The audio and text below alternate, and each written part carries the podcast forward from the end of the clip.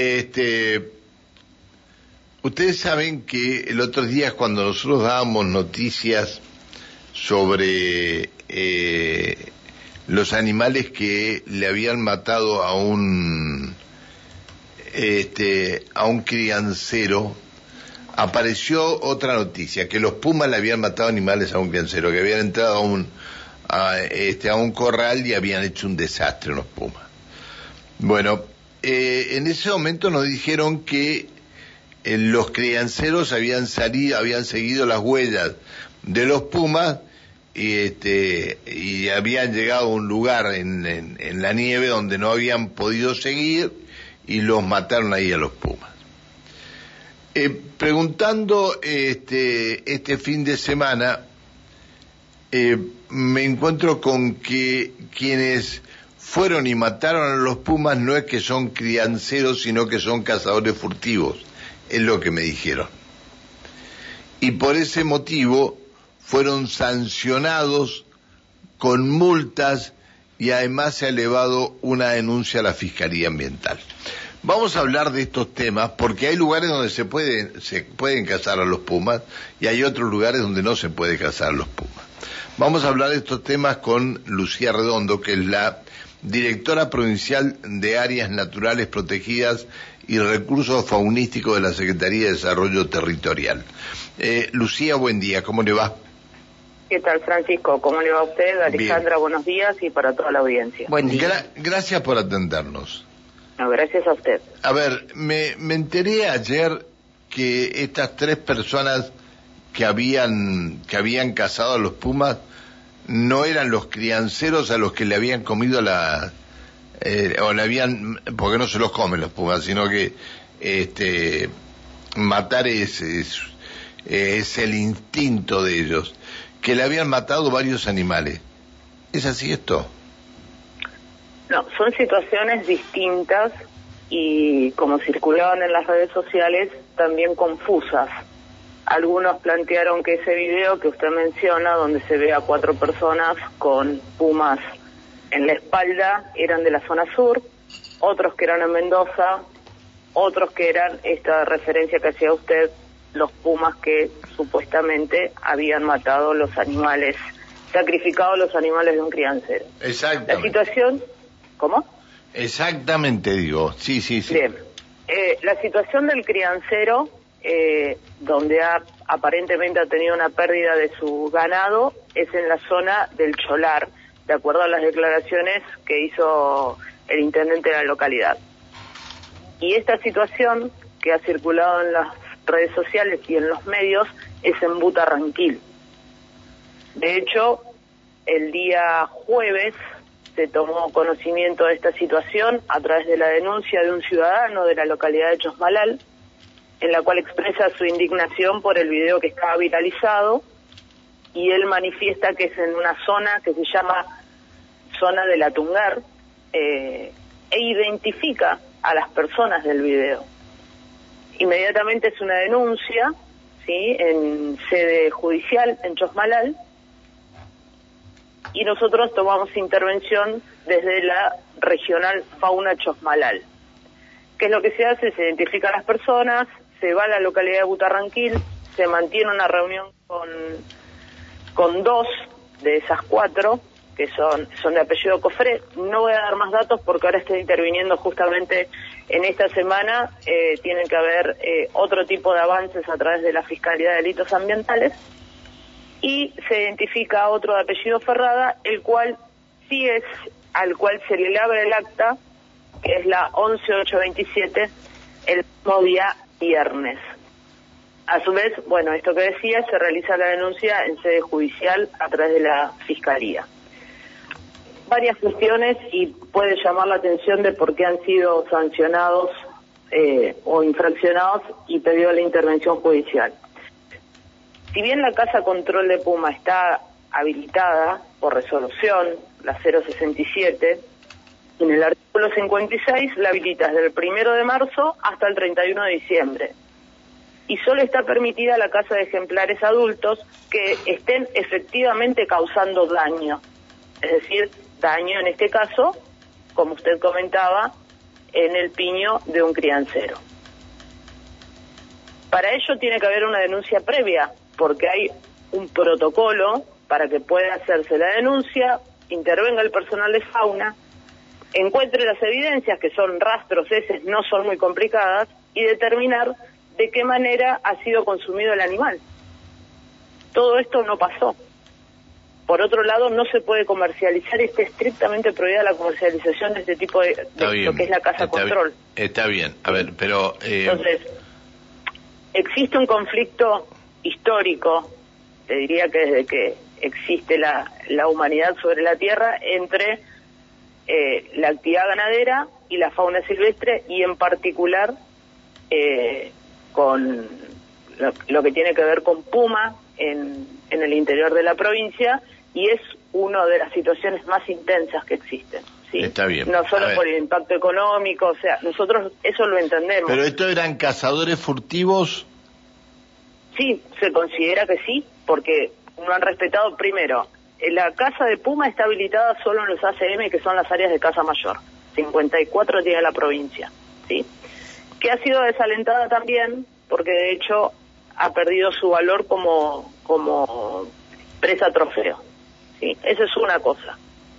Cuando hay un daño directo a la actividad ganadera generada por carnívoros silvestres como es el puma, se hace una casa control. Y esa casa control tiene un protocolo. ¿Por qué? Porque se corre este riesgo. Puede haber una zona ganadera, un piño en determinado lugar. Puede, hay presencia de hay presencia de puma, por supuesto, por la zona. Ahora, ese puma puede ser que nunca moleste al piño. Si, si a ese puma se lo mata, ese espacio va a ser ocupado por otro, que no se sabe cuál va a ser su relación con el piño. Ahora, Entonces, ¿por, qué hay, ¿por qué hay pumas que atacan los piños y por qué hay pumas que no atacan los piños? No, eso yo no se lo puedo ah, contestar. Ah, bien, bien. Se, lo podemos, se, lo podemos, preguntar a un biólogo, a un no, especialista. no, no, no, no, no, eh, se lo pregunté y le pido disculpas, pero se lo pregunté porque usted dijo que tal vez en ese lugar donde hay un puma y hay un piño, hay pumas que no atacan los piños, por eso se lo preguntaba. Sí, está, sí, sí, está comprobado que es así.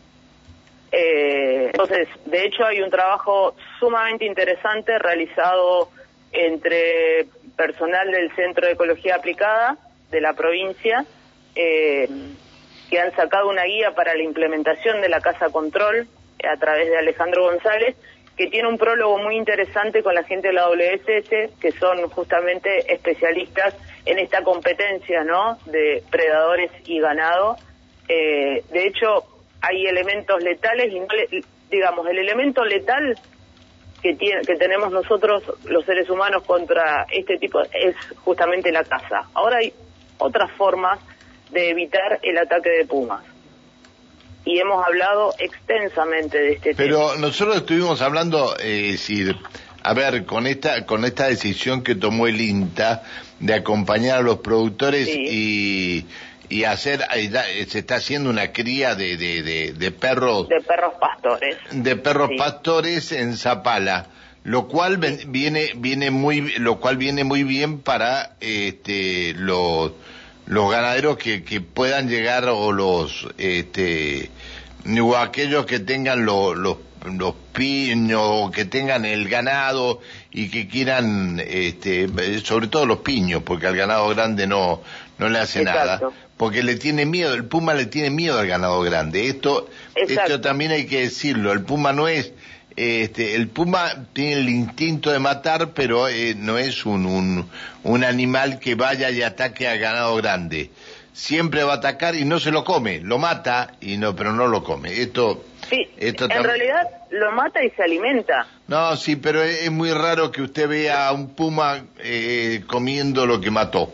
Es muy raro. Bueno, en líneas generales lo mata y se alimenta. Lo que no hace es consumir el sistema digestivo de los animales, a los que de las presas a las que mata, que sí lo hace el zorro y que sí lo hacen los perros asilvestrados. Bien, bueno, este y, se podría llegar a eh, ayudar a los a los crianceros, eh, tendría que salir una disposición de ayudarlos a, a que vayan adquiriendo este tipo de, animales.